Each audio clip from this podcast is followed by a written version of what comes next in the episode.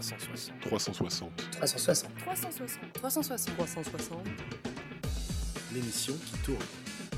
Autour de quoi? De l'actualité, bien sûr.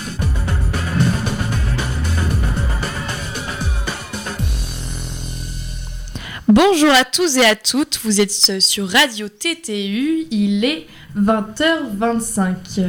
Ah, Sur l'émission 360 ce soir, les titres de l'actualité. Et ben, c'est parti. Alors nous allons commencer avec le su- un sujet euh, sur l'affaire du pont de Ligonnès, avec euh, de- donc, euh, quelques actualités. Ensuite, nous parlerons euh, de, de l'ouragan. D'un ouragan au Japon. Euh, ensuite, nous poursuivrons avec euh, la- l'affaire euh, sur le prix Bayeux. Et enfin, sur l'attaque des Turcs en Syrie. Les titres de l'actualité, nous poursuivons avec Valentin sur les flashs. Et bonsoir Éléonore, bonsoir à tous. Et alors, euh, dans l'actualité ce soir, euh, c'est très, très, très chargé. On a euh, dans les titres, évidemment, l'offensive turque, comme tu l'as dit, qui continue en Syrie. Les suites du typhon Agibis. Et puis, l'équipe de France de football qui affronte ce soir la Turquie.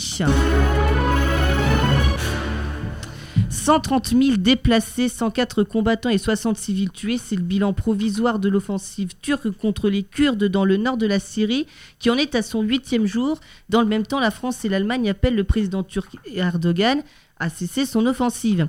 Dans le même temps, le Japon continue à panser ses plaies après le passage du typhon Agibis. Le dernier bilan fait état d'au moins 58 morts et de milliers de disparus. 111 000 secouristes sont déployés pour retrouver des survivants. Pour rappel, le typhon a touché terre samedi avec de violentes averses et des vents à plus de 200 km/h. Neuf responsables indépendantistes catalans ont été condamnés à des peines de 9 à 13 ans de prison pour leur tentative de sécession ratée de la Catalogne en 2017. Trois autres responsables ont écopé, eux, de simples amendes pour désobéissance. Rappelons que l'ex-président du Parlement catalan, Carles Puigdemont, est exilé en euh, Belgique. En France, Christian Jacob a été élu président du Parti Les Républicains dès le premier tour. Il a recueilli 62,58% des suffrages. Julien Aubert et Guillaume Larrivé arrivent respectivement deuxième et troisième. Une Française a été récompensée. Esther Duflo, professeure au MIT, a reçu avec deux autres lauréats. Alors, je m'excuse pour la prononciation des noms. hein. Abhijit et Michael Kramer, le prix Nobel d'économie pour leurs travaux sur la pauvreté. Et puis pour terminer en sport, l'équipe de France de football joue sa qualification pour l'Euro 2020 ce soir à domicile au Stade de France. La sécurité hors et dans le stade a été renforcée en effet. On craint des débordements après la rencontre. Le coup d'envoi sera donné à 20h45. Et puis cette fois-ci, vraiment pour finir, il y aura de l'orage dans l'air. Météo France a placé 37 départements en vigilance orange pour de violents orages. Des du Rhône, Hollande, en remontant vers les Hauts-de-France. C'est la fin de ce flash. Merci Valentin. Nous allons continuer avec euh, le sujet de Marine Veillé sur l'offensive turque en Turquie. Alors, euh, les troupes d'Ankara en Syrie mènent toujours des combats contre les Kurdes malgré les forces du régime syrien qui se sont rapprochées de la frontière turque ce lundi matin. Les explications de Marine Veillé. L'armée syrienne se rapproche de la frontière turque à l'entrée de la ville de Taltam, dans le nord-est de la Syrie, malgré les combats encore présents à la frontière. Pourtant, la France a retiré une partie de ses troupes armées ce samedi, tout comme les États-Unis et l'Allemagne dimanche. Elle souhaite en effet la cessation immédiate de l'offensive turque contre les forces kurdes dans le nord-est de la Syrie. Face à l'augmentation et la progression de cette offensive, les Kurdes ont annoncé dimanche avoir conclu un accord avec Damas pour le déploiement de l'armée syrienne près de la frontière en soutien aux forces démocratiques syriennes FDS, la principale alliance des, combat- des combattants kurdes et arabes. Ce conflit a tué depuis le mercredi 9 octobre 128 combattants des forces kurdes et 69 civils ont été tués selon l'OSDH et 94 rebelles pro-turcs. Plus de 130 000 personnes ont été déplacées d'après l'ONU. La Turquie a annoncé la mort de 4 soldats en Syrie et de 18 civils dans la chute de roquettes kurdes sur des villes frontalières turques. Merci Marine. Euh, nous allons poursuivre avec l'ouragan Agibis au Japon. Donc euh, cet ouragan euh, qui est euh, situé dans l'archipel nippon, où le typhon donc fait de sérieux dégâts. Quentin Matteo nous en dit plus. Et le typhon Agibis a donc fra- frappé de plein fouet l'est et le centre du Japon samedi 12 octobre 2019. Pour rappel, un typhon n'est autre qu'un cyclone tropical dont l'appellation varie selon la zone géographique dans laquelle il se produit. Accompagné de vents violents pouvant ici atteindre près de 200 km/h ainsi que de pluies diluviennes, les typhons se forment dans le nord-ouest du Pacifique. Agibis n'échappe pas à la règle. Ayant touché terre aux alentours de 19h, heure locale, à une centaine de kilomètres de Tokyo, il a ensuite momentanément paralysé la capitale et a fait deux victimes. Fait notable, Tokyo a ensuite été touché par un séisme de magnitude 5,7. La violence du phénomène météorologique a poussé les autorités à annuler plus d'un millier de vols desservant les aéroports de Narita et Haneda, mais aussi à fermer les lignes de métro de la capitale et à retarder le départ de nombreux trains à grande vitesse. En parallèle, Agibis a également perturbé les qualifications du Grand Prix de Formule 1 tenu à Suzuka et bouleversé l'organisation de la rencontre Japon-Écosse du Mondial de rugby 2019. Hier soir, le dimanche 13 octobre, la chaîne de télévision nippone HNK faisait état, avec l'agence de presse Kyodo, de 26 décès et 18 disparus, tandis que les autorités faisaient elles état de chiffres moins importants, en précisant toutefois que le bilan pourrait s'alourdir au vu de la violence du phénomène. Merci Quentin Matteo. Nous allons désormais passer à une musique, la petite pause musicale de la soirée. Nous allons laisser Valentin nous expliquer quelle musique il a choisie.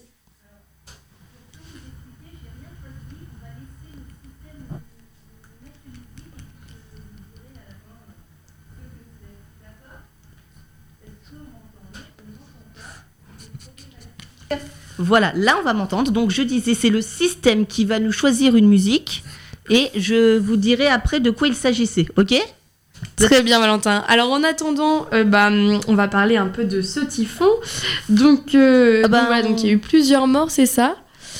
Et euh, Ensuite, le dernier bilan, 58 morts le dernier. Oui, c'est ce que j'avais aussi. Ouais, donc euh, donc c'est vrai que ça, ça a des dégâts, des dégâts assez importants euh, qui euh, ont des conséquences euh, partout. Et euh, en fait, est-ce que tu connais la raison du, du typhon? Est-ce que tu as entendu le parler? typhon se forme en fait en pleine mer, donc dans le nord-ouest du Pacifique, et notamment du fait euh, d'une certaine montée de chaleur à la surface de l'océan qui justement cause une dépression au niveau de l'air qui justement permet la formation euh, du typhon. Après, c'est ce qu'on avait rappelé tout à l'heure, un, siphon, un typhon pardon, n'est autre qu'un cyclone tropical. En fait, l'appellation de ce phénomène varie selon les zones géographiques, ce qui fait que cela dépend d'où il se produit. Mais en général, c'est un phénomène naturel qui diminue à mesure qu'il rentre dans les terres.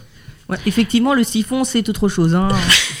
En effet, lapsus de ma part. Alors, à sa Bah, Merci en tout cas pour tes explications, Quentin Mathéo. Et maintenant, passons à la musique. Alors, ce sera euh, Never Forget Your Token de Blockhead, ok? Super, c'est parti.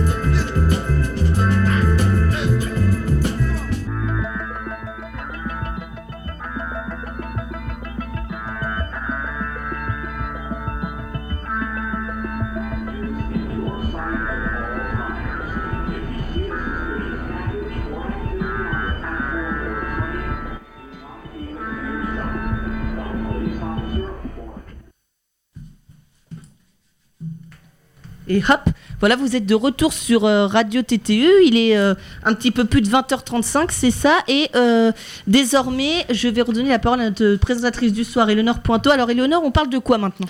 Et bah donc euh, je rappelle qu'on est bien sur 360 sur la radio TTU, donc la radio Lagnonnaise que vous pouvez retrouver sur 107.5. Donc aujourd'hui nous allons parler avec Colline du prix de Bayeux. Donc Colline, tu t'es rendue à Bayeux ce week-end pour un prix annuel récompensant les reporters de guerre. Oui, en effet, du lundi 7 au dimanche 13 octobre s'est tenu le prix Bayeux. Depuis 1994, un jury composé de journalistes, écrivains et de lycéens se réunit dans la petite ville de Normandie afin de récompenser le travail de quelques reporters de guerre. Les reportages étaient visibles par le public gratuitement et toute la semaine grâce aux expositions réparties dans tous les espaces publics de la ville. À la manière des Césars pour le cinéma, photographes, journalistes pour la presse écrite, la radio ou la, ou la télé ont été nominés. Les plus chanceux furent récompensés samedi lors de la soirée de remise des prix. Fritz Schaap, journaliste allemand et grand reporter pour Der Spiegel, a reçu le prix Ouest France Jean Marin pour son reportage sur les ravages du virus Ebola en République démocratique du Congo. Sami Boukhelifa, journaliste à RFI, a été récompensé dans la catégorie radio pour Voyage au bout du califat, reportage tourné à Baghouz en Syrie. Lorsque cette même ville, dernier bastion de l'État islamique, fut délivrée, c'est Patrick Chauvel, reporter pour Paris Match, qui était présent. Il réalisa un reportage au cœur des bombes qui lui valut une double récompense pour le prix photo et le prix du public. La catégorie TV récompensa les journalistes de BBC News, Orla Guerin, Lee Durant et Nicolas Karim pour leur travail sur un bus touché par une frappe aérienne au Yémen. Alors nos journalistes de deuxième année étaient également présents sur toute la semaine afin d'interviewer les protagonistes et couvrir l'événement. L'émotion était au rendez-vous face à l'accomplissement journalistique de ces professionnels hors du commun. De l'éducation désormais, Léonore? Lors d'une sortie scolaire, une mère accompagnatrice a été pointée du doigt car elle portait un voile. Cette scène a été réalisée pendant le conseil régional de Bourgogne-Franche-Comté vendredi dernier. Une décision d'un élu du Rassemblement national acceptée par le ministre de l'Éducation nationale. Éléonore, Pointeau nous explique. Vendredi dernier, lors du Conseil régional de Bourgogne-Franche-Comté, une vidéo a été mise en ligne sur Twitter. Observée plus d'un million virgule deux de fois, elle montre un élite du Rassemblement ra- national humilier une femme. Il demande à ce qu'elle retire son voile. Justifiant ses propos, l'élu Julien Audoul a rappelé que par respect pour les principes laïques et ceux de la République, la femme n'avait pas dans ce lieu porter le voile. Les mots ont suscité les larmes du fils et les élus du Rassemblement national sont sortis du Conseil régional. Cependant, le port du voile est bien autorisé par l'hémicycle, mais la ré- réaction de Jean-Michel Blanquer fait débat. Pour reprendre ses propos, il ne souhaite pas encourager le port du voile pour les mères d'école. Il dit également qu'il n'est pas souhaitable dans la société et qu'il n'est pas conforme aux valeurs de la République. Une position qui fait débat depuis plusieurs jours sur les réseaux sociaux. Alors euh, justement, c'était très, intéressant. Mais alors justement, moi, je vais vous poser une question parce que elle suscite quand même le débat. Euh, comment on peut interpréter ça selon vous, le fait qu'on ait un élu qui demande à une femme qui est voilée de retirer son voile, alors que normalement, euh, moi j'ai entendu que dans les services publics, on n'était pas obligé de retirer le voile. Alors, est-ce que pour vous c'est choquant? Est-ce que c'est normal? Est-ce que c'est. euh, Oui, c'est- une loi, excuse-moi, euh, QM. C'est une loi euh, qui est en vigueur aujourd'hui. J'ai entendu ça ce matin dans la matinale de France Inter. Euh, aujourd'hui, les femmes ont le droit de porter dans tous les espaces publics le voile, hormis évidemment le- l'école, mais elles ne, elles ne sont pas, comment dire, on n'a pas le droit de leur demander de l'enlever dans, dans la mesure où, où ce ne sont pas les élèves en fait. C'est ça. Et euh, d'autant plus quand c'est dans lieu public. QM, tu voulais rajouter Je suis, je suis d'accord avec Colline sur ce point. Euh, ce qui est en plus important de noter à ce moment-là, c'est que euh, l'élu à ce moment-là qui a formulé euh, ces remarques-là euh, ne connaissait peut-être apparemment pas euh, totalement cette loi d'une part, et d'autre part, cela dépend aussi de la manière dont c'est fait, si c'est fait avec objectivité ou dans ce cas présent où ça a été fait avec un peu plus de subjectivité. Et comme l'a rappelé Monsieur Blanquer, euh, le Rassemblement national n'a encore une fois pas manqué de saisir cette occasion afin de stigmatiser un peu plus les minorités. Eh bien, je crois que tout est dit. hein. Voilà. Exactement, je pense aussi que tout est dit. Et euh, sinon, eh bien, écoutez. Et ben nous allons passer à une petite pause musicale à nouveau. Voilà, donc euh, Valentin, qu'as-tu à nous proposer? Alors là, je me suis fait plaisir. On, on va cette fois-ci s'écouter euh, la SketchUp. On va écouter Acerere et je vous donne le droit de faire la choré dans le studio, d'accord? Super Allez, vous êtes prêts? C'est parti. Si on a du son, évidemment. Est-ce qu'on a du son? Non, absolument pas. Alors sinon, on peut, on peut chanter, on peut vous faire le son, mais euh, mais- ça... Non, alors on a un type sous-side de son.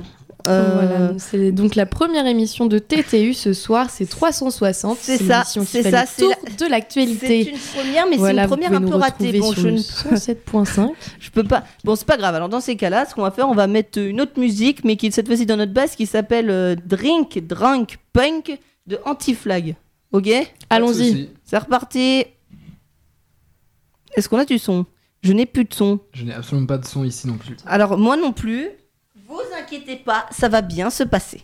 D'accord Donc, comme le disait Eleonore, c'est la première cette année. hein. Il, faut, il faut être indulgent avec nous.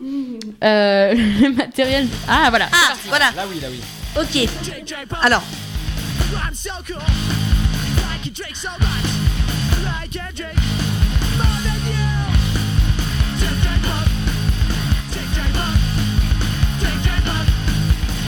Drink, drink,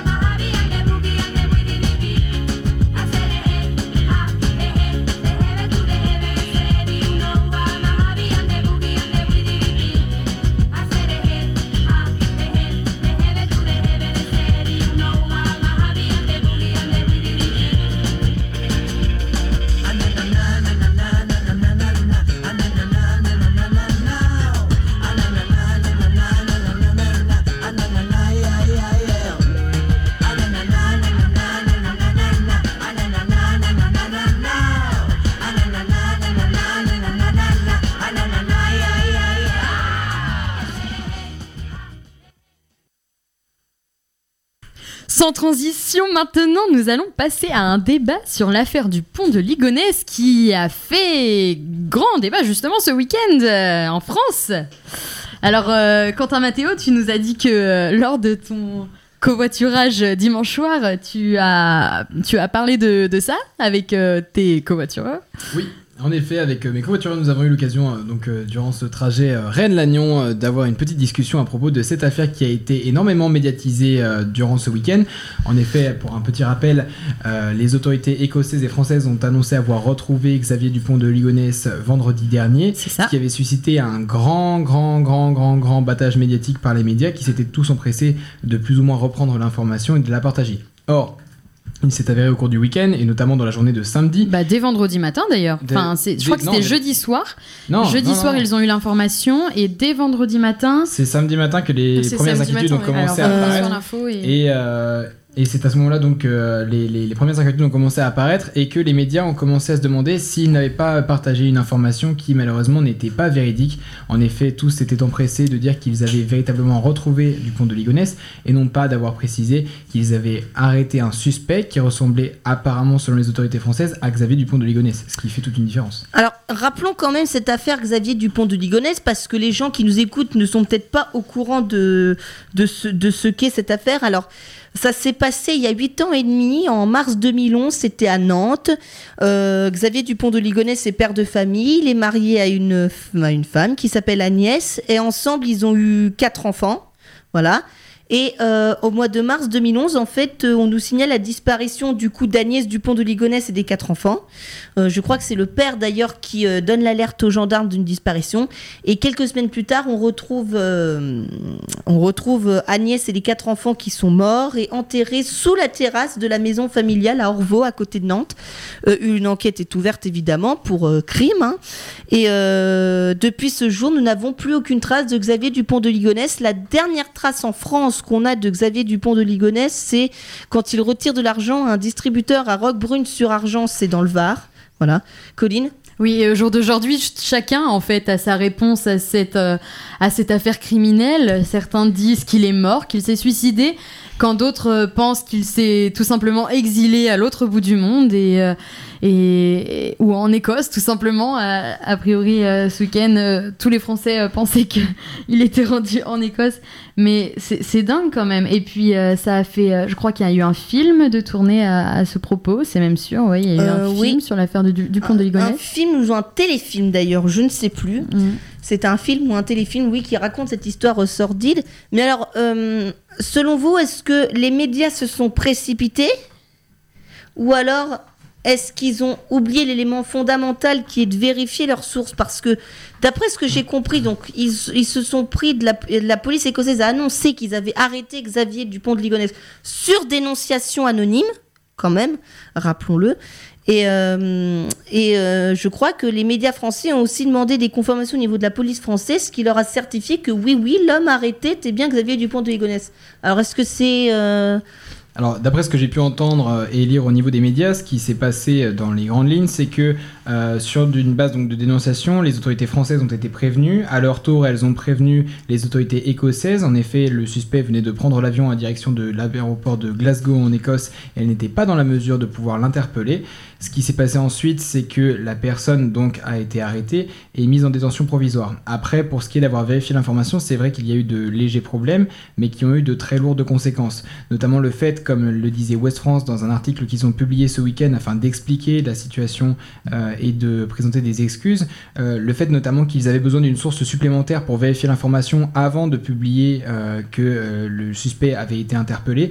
Et ils expliquent dans cet article n'avoir publié l'information qu'après que le Parisien l'ait eux-mêmes publié, ce qui présente un certain problème de déontologie, étant donné qu'on ne peut pas euh, considérer un autre média comme une source, étant donné que cela reviendrait un petit peu à euh, entendre ce qu'on voudrait entendre. Oui, en fait, c'est le Parisien qui a commencé à en parler et euh, dès lors, tous les médias se sont affolés en fait et, et, et- et là, la course folle à, à l'information a débuté. Euh, bien sûr, tout est fait dans la rapidité et les informations n'ont donc pas le temps d'être euh, vérifiées. Mais euh, en fait, ce, n'est même pas ça, c'est que les, les policiers eux-mêmes n'étaient pas sûrs à 100% que c'était euh, Xavier Dupont de Ligonnès. Les policiers écossais, oui.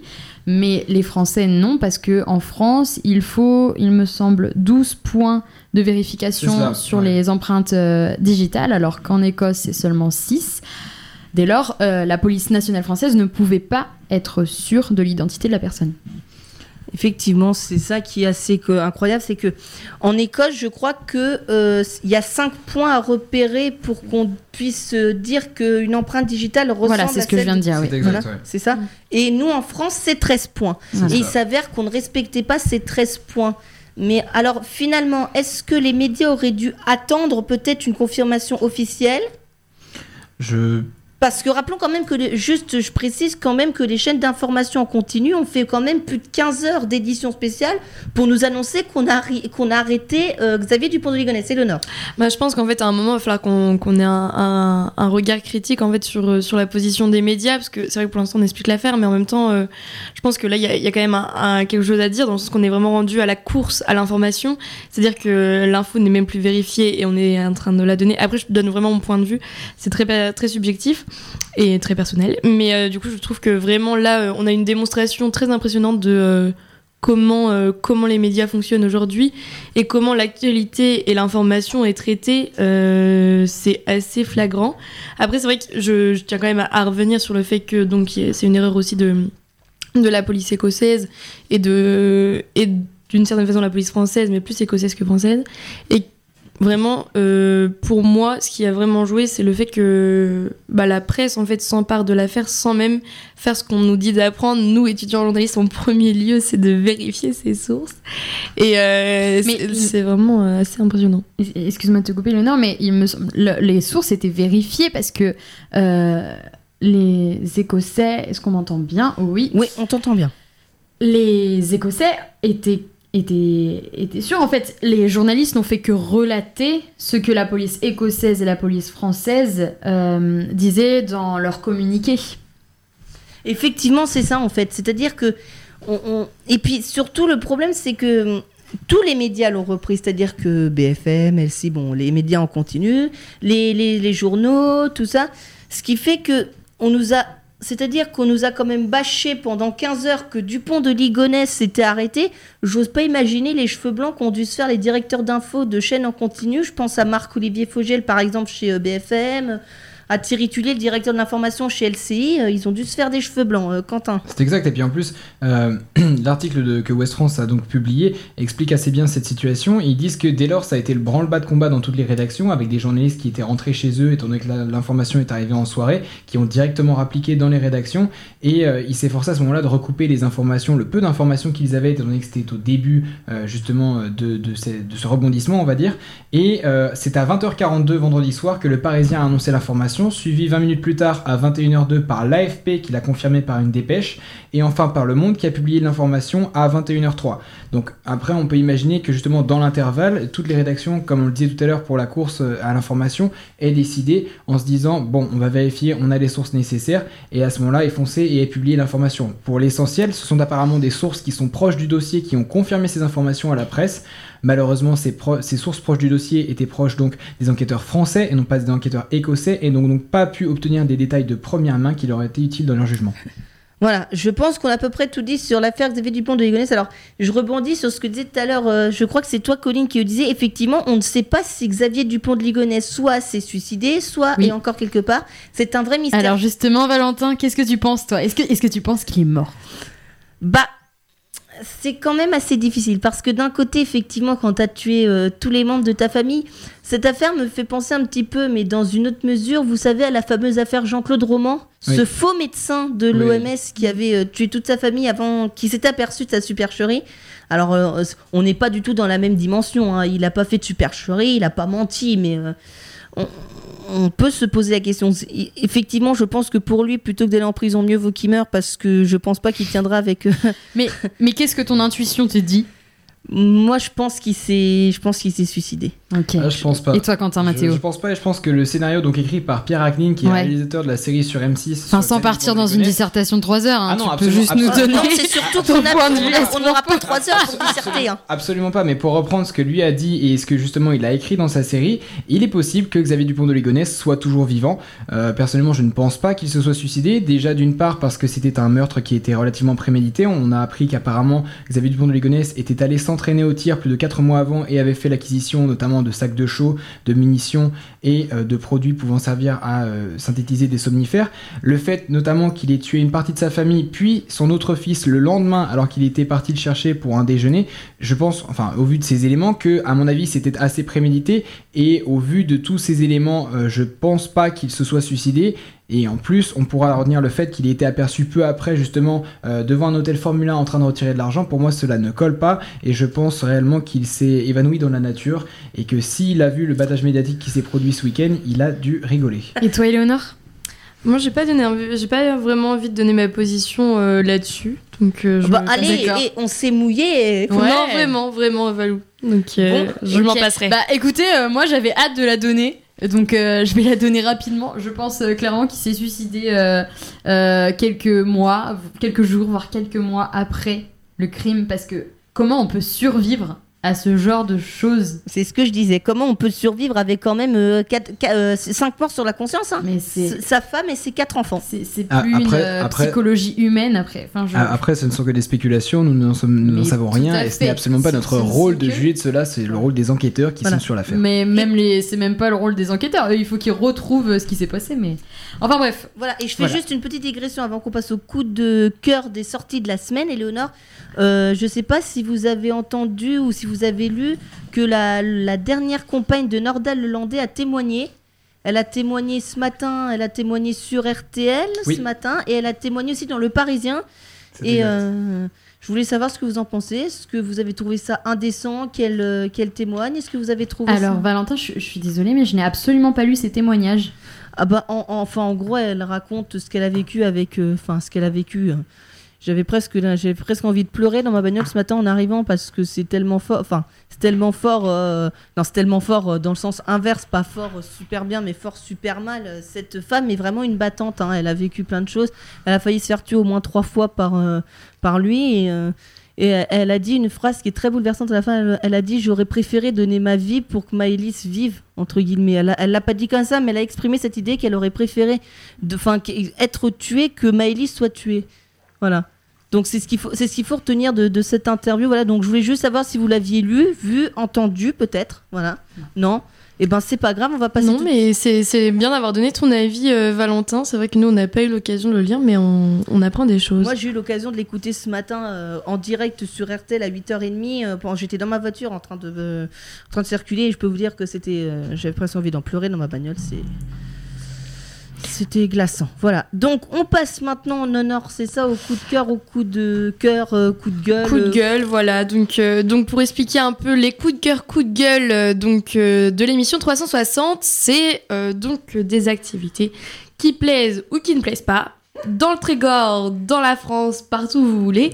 Et donc en fait l'objectif... La Coupe du Monde de rugby. Coup de gueule. Non, je déconne. Et bah vas-y Valou, tu veux dire quelque chose? Lance-toi, n'hésite pas. Euh, je n'ai ni coup de cœur ni coup de gueule, euh, mais euh, non, mon coup de cœur, c'est le retour de 360 ce soir. Voilà, c'est. Ah, quelle belle déclaration Je t'aime Comme avait fait Nicolas Hulot euh, au journal de 20 ans de TF1 qui avait dit Je t'aime Paris, je t'aime Et ben moi je vais dire Je t'aime 360, je t'aime Merci Valou.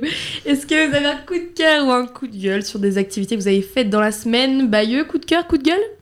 Clairement, coup de cœur. C'était la première fois que je m'y rendais. Je ne connaissais absolument pas ce prix avant d'en entendre parler euh, par euh, l'IUT.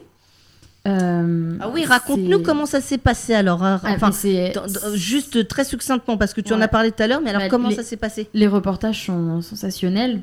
J'ai euh, eu l'occasion de regarder justement euh, un reportage d'une durée d'une heure dix dimanche matin, présenté en avant-première, sur les Philippines et le trafic de drogue que le président philippin veut totalement éradiquer.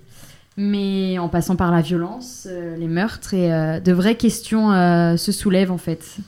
Donc ouais, ça m'a vachement troublée, surtout qu'on pouvait, en fait, on voyait les, vi- les- les vidéos de caméras de surveillance qui montraient très clairement les gens se faire tuer, assassinés en pleine rue, et je, trouve que c'était assez choquant comme image.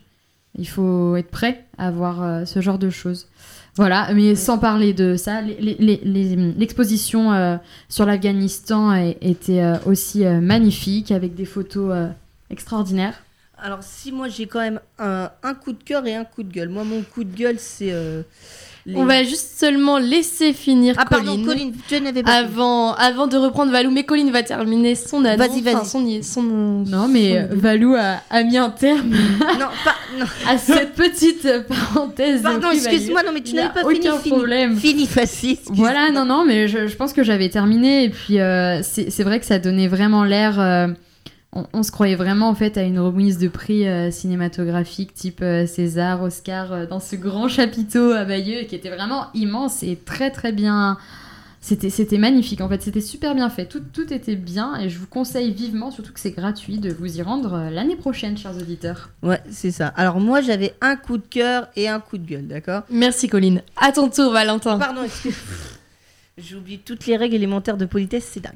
Euh, donc j'ai un coup de cœur et un coup de gueule. Alors moi, mon coup de gueule, ce serait, euh, euh, ce serait pour l'armée turque qui tire sur des convois de journalistes. Je sais pas si vous avez vu cette information que pendant Non, explique-nous, vas-y. en fait, pendant l'offensive turque, il y a des journalistes qui étaient dans un convoi avec des civils et le convoi s'est fait attaquer.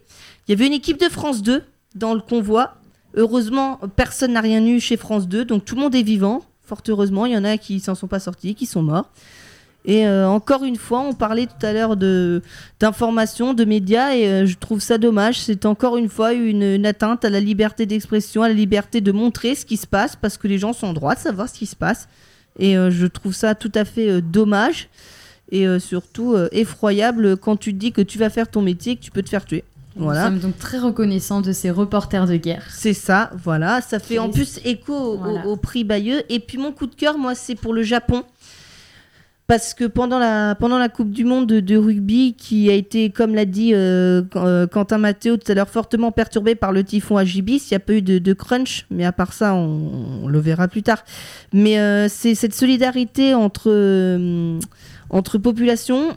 Et euh, j'ai vu euh, cet après-midi en, préparant l'émission euh, que l'équipe du Canada de rugby avait aidé aujourd'hui des, des gens qui avaient été touchés par la catastrophe. Ils ont, ils ont donné des coups de pelle pour enlever la boue, tout ça. Donc je trouve que c'est très bien parce que on perpétue hors du terrain les valeurs du rugby. Donc c'est très très bien. Et euh, je trouve aussi que le fait d'avoir fait des minutes de silence dans, les, dans, le, dans les stades de, la Coupe du Monde euh, aussi était très, très, une très très bonne idée et très très fort en émotion. Voilà, donc ça c'est mon coup de cœur.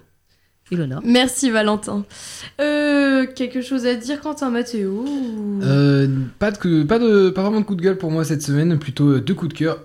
Alors le premier étant bien évidemment euh, l'arrivée sur TTU, un milieu totalement nouveau pour moi, étant donné que je n'avais jamais eu d'expérience de radio auparavant. Et Excellent. Pour une mon- première, c'était très très bien bien. débrouillé. Ouais, je, je vous remercie de, de ces informations-là qui me font chaud au cœur et me confortent pour la suite. Mais oui, oui, c'est un milieu qui est absolument passionnant et qui est euh, très, euh, on va dire, euh, riche en technique et euh, très très intéressant pour moi. Après, mon deuxième coup de cœur de la semaine, c'est euh, un coup de cœur musical, donc le nouvel album de Vald, Ce Monde est Cruel, qui est sorti, si je me souviens bien, jeudi dernier, jeudi soir dernier, et qui est absolument une pépite à laquelle je ne m'attendais pas. J'ai toujours apprécié cet artiste, mais le fait d'écouter cet album et de découvrir un- un- une nouvelle partie de l'univers Vald a été franchement pour moi une très très bonne expérience que je recommande vivement à tous les amateurs de rap un petit peu yankee. D'accord. Et donc euh, Val, donc comme tu viens de dire, euh, qu'est-ce qui change dans son album? Explique-nous. C'est un album qui est d'une part beaucoup plus profond, dans le sens où ça se ressent directement au niveau des paroles et de ses textes. On sent qu'il a véritablement un message à faire passer sur son histoire personnelle comme sur celle des autres, d'une part. Et d'autre part, c'est aussi un album qui est intéressant au vu des featuring qu'il y a à l'intérieur, notamment celui avec Suicon Blaze AD qui est absolument fantastique. Et puis enfin, on pourra noter euh, les gimmicks et les rimes qui sont toujours aussi parfaites et qui donnent euh, à cet artiste un espace un petit peu décalé qui lui aussi est intéressant lorsqu'on écoute ses sons. D'accord, bah merci bien, ça donne euh, envie d'écouter Vald, même si euh, on n'est pas fameux de rap, ça peut être très intéressant. Bah, D'ailleurs, tiens, puisqu'on parle de rap, euh, dis-moi, Eleonore, ce soir, il y aurait pas une autre émission qui revient sur TTU Ah mais non, la Notorious s'est décalée le mercredi soir et ce soir c'est la Huge. Ah oui, c'est vrai, maintenant. Et oui, vous donc on a inversé les deux change. Voilà, puisque avant, rappelez-vous, c'était la Notorious qui venait après nous. Maintenant, ce sera la Huge. La Notorious, ce sera donc le mercredi soir, c'est ça, entre euh, 21h et 23h. c'est Voilà, les heures restent les mêmes, seulement le jour qui change. Voilà. Donc voilà. Et puis moi, j'en profite euh, avant qu'on termine cette émission, Eleonore, je vous donne déjà rendez-vous demain soir, puisque vous le savez, le mardi soir restera sur TTU le jour consacré au sport. Alors il n'y aura pas, pour l'instant, il n'y a pas d'émission de Panorama Sport prévue entre 20h et 21h. Cependant, la première de 442, ce sera demain ah soir à partir de 21h. Donc, écoutez-nous l'émotion. Euh, ah sur, ouais, surtout pour un certain Vivien que j'embrasse, voilà. Euh, donc, euh, écoutez-nous sur 107.5 ou sur radiottu.fr. voilà. En tout cas, euh, je crois que cette émission est terminée maintenant. Oui, bon, on peut la terminer maintenant. Oui, oui, sans problème. Alors, du coup, je vous rappelle qu'on est bien sur 300 L'émission qui fait le tour de l'actualité est sur Radio TTU 107.5. Nous étions avec Quentin Matteo, Valentin Van Kutsem, Colline et Murio et Murio et Marine Veillé et Léonore Pointeau. Merci à tous et à la prochaine. Ciao ciao tout le monde et puis n'oubliez pas demain donc 21h 4K2 et puis dans un instant Merci à vous. Et merci à vous aussi, merci merci. Et dans un instant, la huge.